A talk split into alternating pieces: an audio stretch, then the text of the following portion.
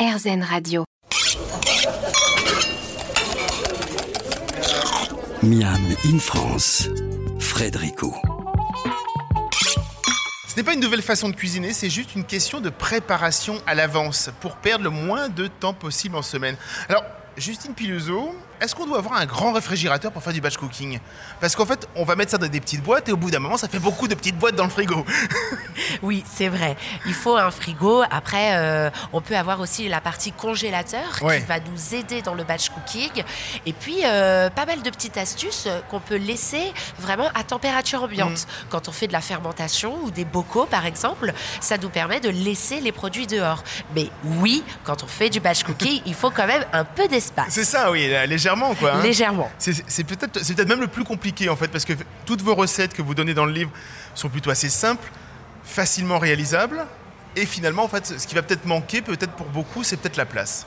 peut-être un petit peu la place. Après, il y a toujours des petites astuces Bien sûr. où euh, on peut euh, voilà simplement emballer le- la chose euh, dans du papier cuisson Mm. pour gagner de l'espace et puis ne pas trop acheter. C'est vrai. Avec le batch cooking, donc on cuisine quoi Deux heures, c'est ça, euh, d'une seule fois Et après, c'est combien par jour?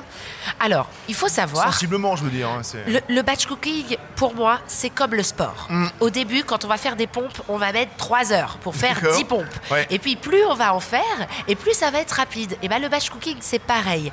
Pour ceux qui sont vraiment expérimentés, je conseille 2 à 2 heures et demie max.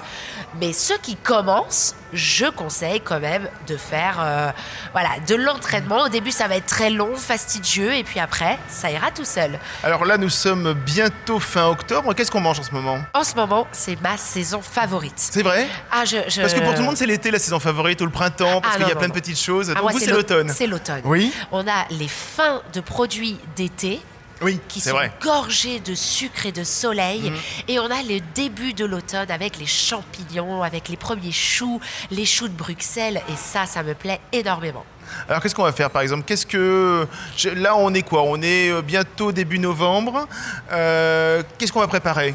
Et ben, on va commencer à faire euh, des jolis veloutés de, champignons, de châtaignes.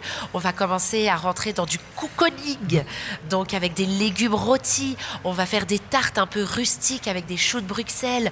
Mais on va pouvoir aussi rajouter quelques petits fruits rouges. C'est les derniers fruits rouges de la saison. Quelques herbes fraîches aussi, on en profite. C'est les Et là qu'est-ce qu'on va préparer en, a- en- en amont Par exemple Et- sur un sur un velouté. Bah, entièrement le velouté. Là on peut le faire entièrement. Très bien. Entièrement. On peut même préparer les petits croutons en avance. Mhm. Euh, sur la tarte, par exemple, la tarte rustique, on va préparer le fond de pâte, on va préparer la garniture, les petits choux de Bruxelles, et puis on n'aura plus qu'à la mettre au four. Alors ce que j'ai trouvé aussi très sympa dans, dans le livre, c'est donc les petits conseils. euh, qui sont voilà qui sont accrochés au-dessus des recettes parfois on les voit régulièrement avec euh, les, vos petites astuces acheter un peu plus cher une volaille d'accord mais comme ça on va la consommer jusqu'au bout on va se servir de la carcasse pour faire un bouillon etc etc ou alors encore il y a différentes astuces anti-gaspi on l'a parlé Euh, ben, c'est comme vous c'est très vivant il y a toujours une bonne idée c'est toujours le petit truc en disant au fait euh, j'ai oublié de vous dire c'est comme ça que vous l'avez conçu? Oui, exactement. J'avais envie de, de proposer un livre comme si c'était moi, mon petit carnet personnel, Oui. où j'allais euh, mettre les petites astuces, les bons conseils, les choses qui finalement sont souvent oubliées dans les livres. Oui. Et moi, j'avais vraiment envie de le rajouter. Parce que là, les recettes, effectivement, sont très écrites. C'est-à-dire qu'il y a vraiment étape 1, étape 2, ce qu'il faut faire en amont, comment, pourquoi. Et il y a toujours ce petit patch qui arrive, un peu comme on écrit, effectivement, euh, rapidement euh, sur le petit carnet. Euh, ne, ne pas oublier de faire ça. Voilà, ça, hein. c'était hyper important pour Oui. moi. C'est ma petite touche en plus. Est-ce que faire cuire euh, justement parfois un aliment un peu à l'avance, on peut dire, est-ce que ça va pas perdre un peu des saveurs ou en qualité nutritionnelle? On, euh, on le sait ça Alors oui, ça perd un petit peu en saveur. Oui. C'est pour ça que je j'accentue sur l'assaisonnement. C'est hyper important. Le taux de sel va diminuer, les épices vont s'atténuer. Donc il faut faire attention, il faut plus assaisonner ou alors congeler tout de suite sa préparation après cuisson. Ah d'accord. Ça, c'est important. Oui. Comme ça, on garde les propriétés nutritionnelles, euh, organoleptique et l'assaisonnement. Mais c'est vrai que le batch cooking, ça mérite une petite, euh, voilà, une petite logique. Mm. Et euh, il faut saler et épicer légèrement plus le plat du vendredi. Et, et c'est j'allais dire, ouais, c'est ça, du dimanche au vendredi, euh, il y a quand même 5 jours dans le frigo, ou 4 jours dans le frigo, on va dire. Ça, ça, ça perd un petit peu? Ça perd un petit peu, c'est pour ça que je préconise des plats qui, qui nécessitent une congélation Oui. en fin de semaine pour être sûr de manger quelque chose de, de très gourmand et frais. Et toujours frais, très bien. Parce que l'on peut croire que c'est le premier livre de Justine, mais en fait, il y en a quelques mois, la chef en a sorti un autre, mais pour les enfants, on en parle juste après.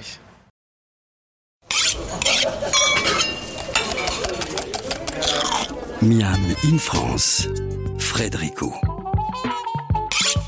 Parce que pour bien faire la cuisine, il faut déjà avoir le goût de la cuisine bien faite. On va, pendant quelques minutes, avec Justine Pizzo, s'intéresser aux enfants. Alors, il y a quelques mois, vous avez fait paraître un autre livre, cette fois, à destination des enfants. J'ai une chouette éditrice que je connais bien et que l'on embrasse, Agathe Henning. Cela s'appelle Ma petite cuisine de la mer.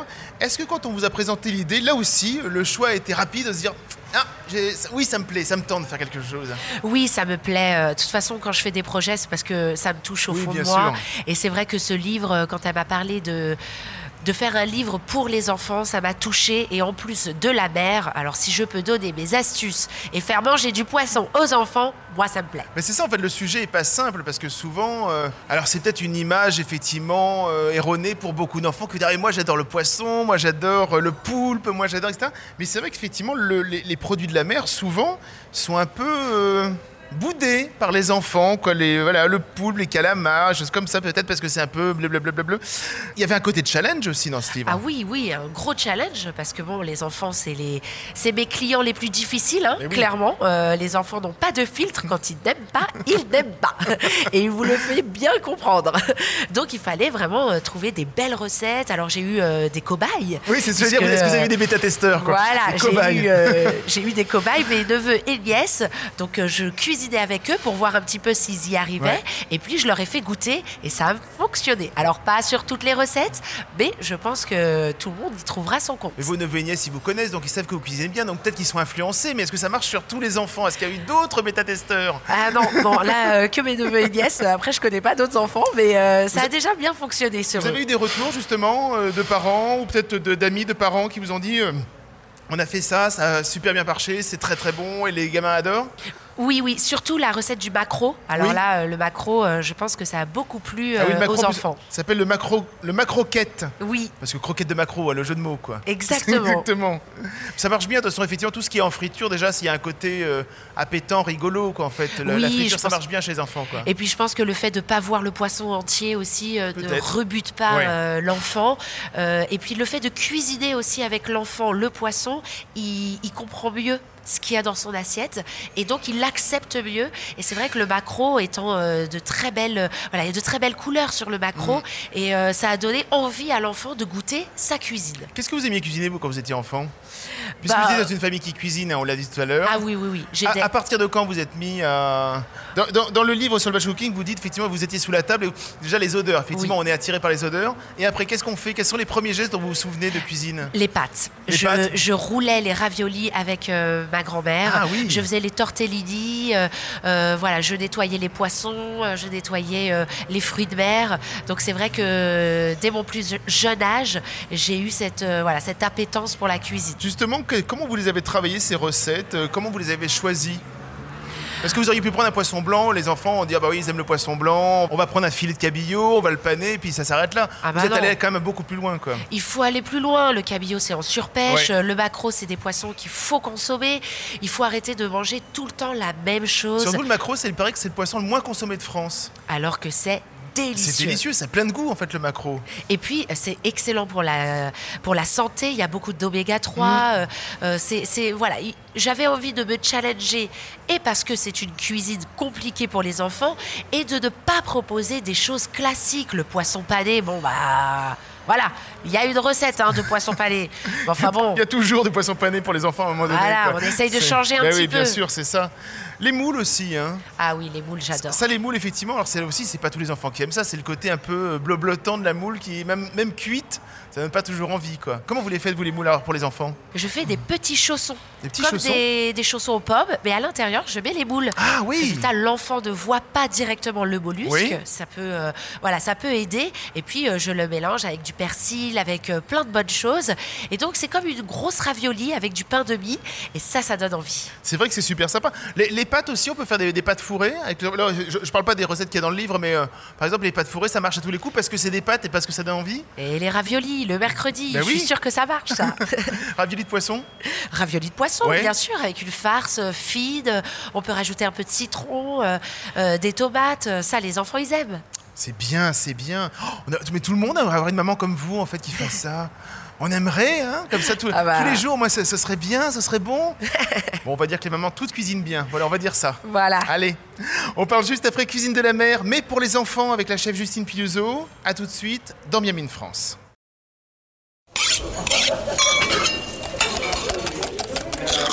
Miam in France. Frédérico.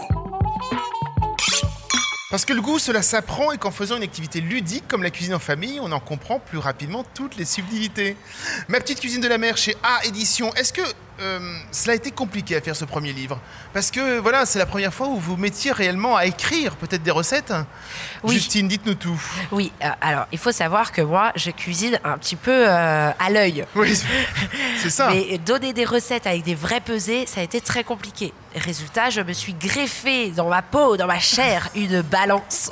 Et je pèse tout maintenant. Parce que bon, c'est vrai que moi, je, je parle de pincée, je Oui. parle de euh, à la louche.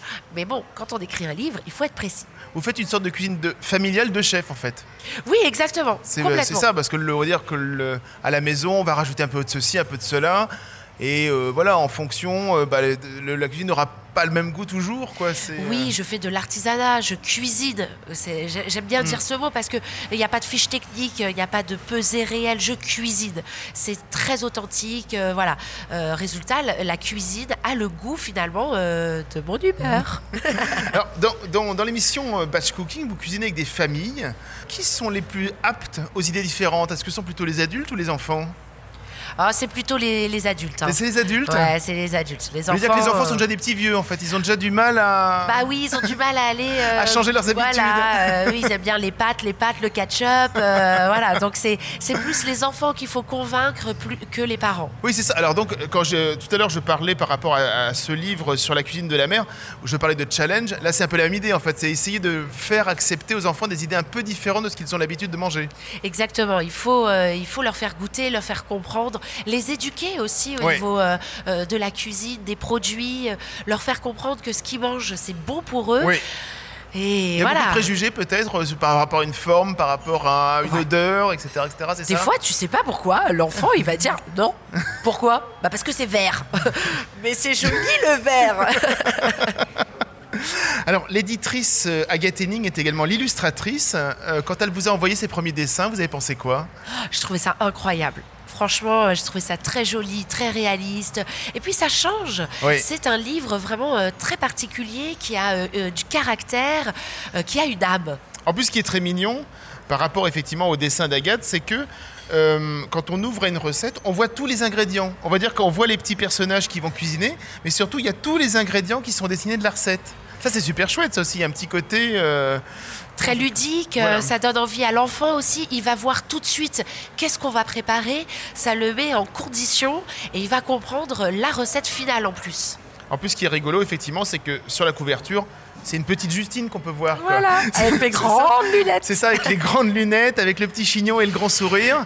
C'est les codes en fait de Justine Piluso, c'est ça. hein Je sais pas si vous vous en souvenez, mais quand vous êtes sorti de Top Chef, on avait parlé un petit peu au téléphone pour une petite interview et je vous avais dit que je vous verrais bien animer une émission uniquement avec des enfants. Vous aviez certainement été approché pour Batch Cooking l'émission juste avant, parce que vous m'aviez dit oui, oui, euh, etc. Donc j'avais compris, il y avait quelque chose qui était prévu. Mais juste avec des enfants, ça vous intéresserait? Ah bah oui, moi j'adore les enfants, euh, Oui. je suis très patiente. euh, après, euh, tourner avec des enfants, c'est plus compliqué Oui. hein, au niveau de la télé, de C'est comme Hitchcock qui ne l'organisation. voulait surtout pas tourner ni avec les enfants ni avec des animaux. C'est plus compliqué à mettre en place parce que les enfants, on peut pas les faire travailler la semaine, par exemple. oui. C'est une question de logistique. Euh, après, pourquoi pas? J'espère qu'un jour on me proposera ou je proposerai. Mais oui, avec grand plaisir. Euh, fa- Faites-le. Vous, voilà, il y a un côté naturel. Oui, complètement. Moi, j'aime beaucoup. Après, euh, j'ai peur de me faire maîtriser, hein, parce que j'ai pas trop d'autorisation, de... j'ai pas trop d'autorité quand même. hein. donc, euh, j'ai peur que l'enfant, voilà, il y ait une bataille de farine dans la cuisine, quoi. Mais en fait, il faut les avoir sur le goût, les enfants. Oui. C'est-à-dire que c'est ça, en fait. Le, le- le- je pense que le goût, c'est le, le maître mot pour cuisiner les enfants. C'est-à-dire que si, on l'a dit, hein, il y a un peu du préjugé, des choses comme ça, on leur fait goûter et tout de suite, euh, tout passe, quoi. Exactement. Si l'enfant accepte, adhère, c'est acquis. Oui, c'est ça. Il n'y a, y a pas beaucoup de choses à faire de plus, en fait. C'est le fait goûter. Et c'est bon, là pour Et la vie, bon. on va dire. Euh, Voire pour la vie, exactement. Alors j'ai une petite question piège, hein, qui, vous avez le droit à un joker. hein. Ah. Euh, est-ce que ce sont les enfants qui sont compliqués ou est-ce que c'est les parents qui cuisinent mal?